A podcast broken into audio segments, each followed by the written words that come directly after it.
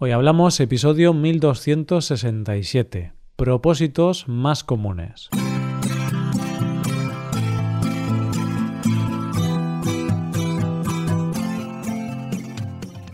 Bienvenido a Hoy Hablamos, el podcast para aprender español cada día.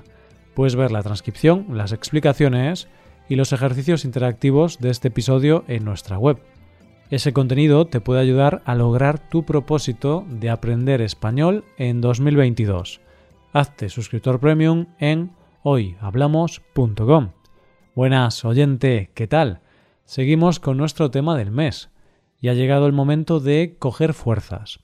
Y es por eso que vamos a conocer algunos de los propósitos más comunes para que no te sientas tan solo en la carrera de conseguir tu propósito de este año. Hoy hablamos de los propósitos más comunes. Las primeras veces siempre son complicadas. Eso es así. Da igual de qué sea esa primera vez. Siempre es difícil porque básicamente nos enfrentamos a algo que no conocemos y hay una mezcla de nervios y expectación ante lo desconocido. Y sí, sé que lo primero que hemos pensado todos ha sido en sexo. Por supuesto, es complicada la primera vez. Pero pienso también en muchas otras cosas, como la primera vez que fuimos al colegio, la primera vez que nos separamos de nuestros padres, la primera vez que dimos una charla en público o la primera vez que condujimos. Pues esto pasa también un poco con el primer mes del año. Siempre cuesta acostumbrarse un poco a él, y al principio del año siempre hay un alto componente de nervios porque pensamos ¿qué me traerá de nuevo este año? Además, enero tiene otras complicaciones añadidas, como que es la cuesta de enero, es decir, nos tenemos que recuperar de los excesos de las Navidades. Y por si esto fuera poco, tenemos que lidiar con nuestros propósitos de Año Nuevo. Pero tengo una buena noticia para ti, oyente, y es que la mayor parte de enero ya ha pasado, y por eso podemos decir que la parte más complicada, que es el principio, ya casi la hemos superado. Y nosotros seguimos con nuestro tema del mes sobre los propósitos y objetivos de Año Nuevo. Esos propósitos que nos hemos propuesto justo después de las 12 campanadas y que estamos decididos a conseguirlos. En los episodios anteriores hemos visto por qué los seres humanos necesitamos tener propósitos nuevos a los que enfrentarnos. Y también hemos visto qué debemos hacer para tener éxito en conseguir esos objetivos. A estas alturas posiblemente ya te hayas dado cuenta de que lo difícil no es empezar, sino mantener esos nuevos hábitos y rutinas para conseguir tus objetivos. Esto no va a ser un camino de rosas.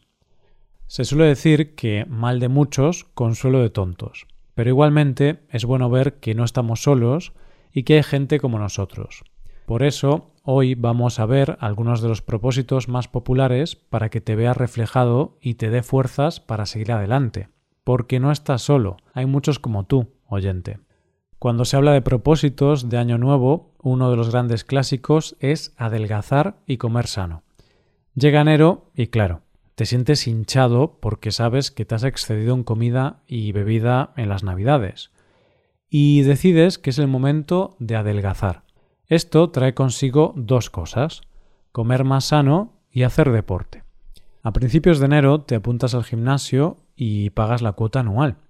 Luego te vas a una tienda de ropa de deporte y te gastas un dineral en ropa para hacer deporte como si te fueras a presentar a los Juegos Olímpicos. Vas el primer día muy motivado básicamente porque quieres usar la ropa que te has comprado. Pero poco a poco empiezas a encontrar excusas para no ir al gimnasio. Que si vengo cansado del trabajo, que si está lloviendo, que si no tengo tiempo. Y con comer sano pasa lo mismo.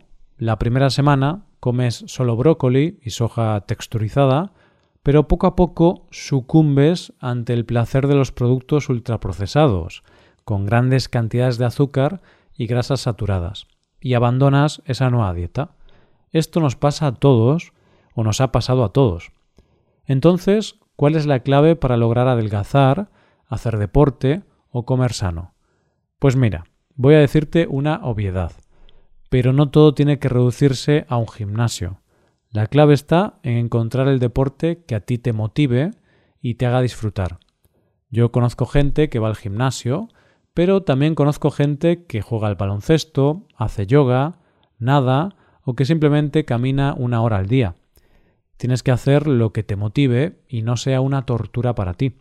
Puede ser que te guste levantar pesas, correr, caminar, hacer yoga, senderismo, nadar, ir en bicicleta. Seguro que hay alguna actividad que pueda gustarte.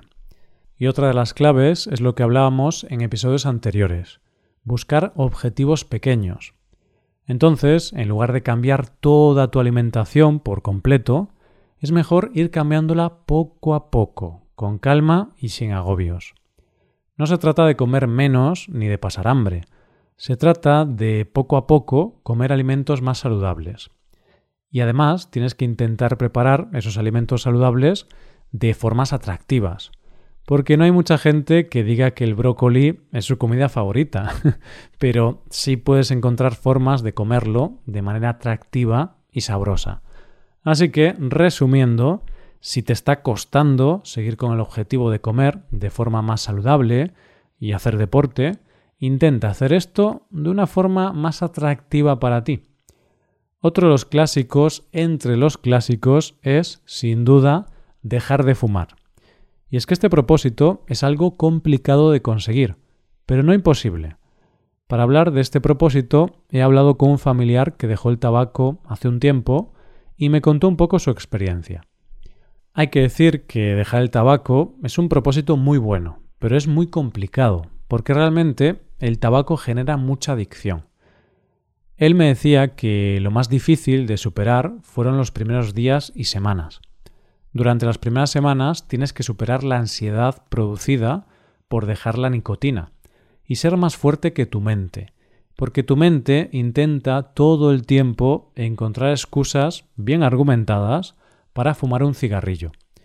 Me decía este familiar que cuando llevaba unos días sin fumar, aparte de subirse por las paredes y tener cero concentración, toda su energía la gastaba en superar frases como Estoy muy nervioso. Necesito un cigarrillo para superarlo. No voy a poder trabajar si no fumo, porque siempre he fumado un cigarro en el trabajo. Puede que no sea el mejor momento para dejar de fumar. Es decir, el mayor enemigo que encontró fue su mente. Eso sí, me dijo que una de las cosas que le ayudó mucho fue contar con la ayuda de una aplicación para dejar de fumar, porque ahí iba viendo pequeñas metas que iba consiguiendo y eso le hacía sentirse muy bien. Es decir, aquello que hablábamos en episodios anteriores de premiar las pequeñas victorias. Además, aunque nuestros propósitos son individuales, eso no quiere decir que el camino para lograrlos deba ser en solitario. En este caso, el hecho de contar con la ayuda de una aplicación le sirvió a él, igual que en el caso anterior de hacer deporte, te puede ayudar a encontrar a alguien que te acompañe a hacer ejercicio. Un objetivo que se propone mucha gente cuando comienza el año nuevo es aprender algo nuevo. Puede ser aprender a tocar un instrumento o aprender cualquier otra habilidad. Y de hecho, lo más común es aprender un nuevo idioma. En España, concretamente, hablamos del inglés, porque el inglés es la asignatura pendiente de muchos españoles. Posiblemente tú, oyente, algún año te pusiste como objetivo aprender español. Y deduzco que lograste tu propósito, porque aquí estás, escuchando este podcast, entendiendo todo o casi todo lo que te cuento en español. Y aunque has logrado ese propósito de aprender español, estoy seguro que este año tienes como propósito mejorar tu nivel de español, aprender todavía más español, o tener un conocimiento más profundo del idioma. Aprender un idioma, como aprender cualquier cosa, necesita tiempo, dedicación y paciencia. ¿Qué te voy a contar yo que tú ya no sepas? Hablamos sobre este tema en el episodio 773. Si quieres saber cómo diseñar un plan efectivo para mejorar tu nivel de español, te recomiendo escuchar el episodio 773 de este podcast. Podemos aprender un idioma de muchas maneras, con podcasts, vídeos, leyendo libros, con clases de conversación, escribiendo un diario, etc. En ese episodio te doy algunos consejos de rutinas para aprender español o cualquier otro idioma. Como ves, oyente, en esta carrera de fondo, que es conseguir los propósitos de año nuevo, no estás solo. Todos pasamos momentos complicados y a veces nos ayuda a saber que otros están pasando por lo mismo. Y, oyente, espero que este episodio te haya dado las fuerzas necesarias para seguir adelante para conseguir tus objetivos. Yo creo que si has sido realista con tus objetivos, si has trazado un plan con pequeños logros que puedes ir alcanzando poco a poco, y si te esfuerzas y eres disciplinado, aunque falles algunas veces, conseguirás avanzar hacia tus objetivos. Y antes de terminar este episodio, para que veáis que no estáis solos, os voy a compartir algunos propósitos que habéis comentado los oyentes en la web. Ana nos cuenta que su propósito para este año es aprender a dibujar retratos realistas y regalarle a su madre su propio retrato dibujado por ella. Para cumplir este propósito se ha apuntado a un curso de dibujo y ha establecido una rutina de aprendizaje. Cambusken nos dice que va a intentar ser más enfocado y regular en el desarrollo de su español. Y Peter nos cuenta que su propósito de 2022 es pasar una hora cada día con Hoy Hablamos para mejorar su español. Os deseo mucha suerte a todos con vuestros propósitos. Y oyente, te animo a escribir tus propósitos en los comentarios de nuestra web te animo a dejar constancia de esos objetivos que tienes para este año y así los podemos comentar en el podcast. Y esto es todo por hoy, oyentes. Espero que os haya gustado mucho el episodio y espero que haya sido de interés. Muchas gracias por escucharnos. Por último, te recuerdo que puedes hacerte suscriptor premium para utilizar los contenidos del podcast en tu rutina de aprendizaje. Hazte suscriptor premium en hoyhablamos.com. Nos vemos mañana con un nuevo episodio sobre España. Muchas gracias por todo. Pasa un buen día. Hasta mañana.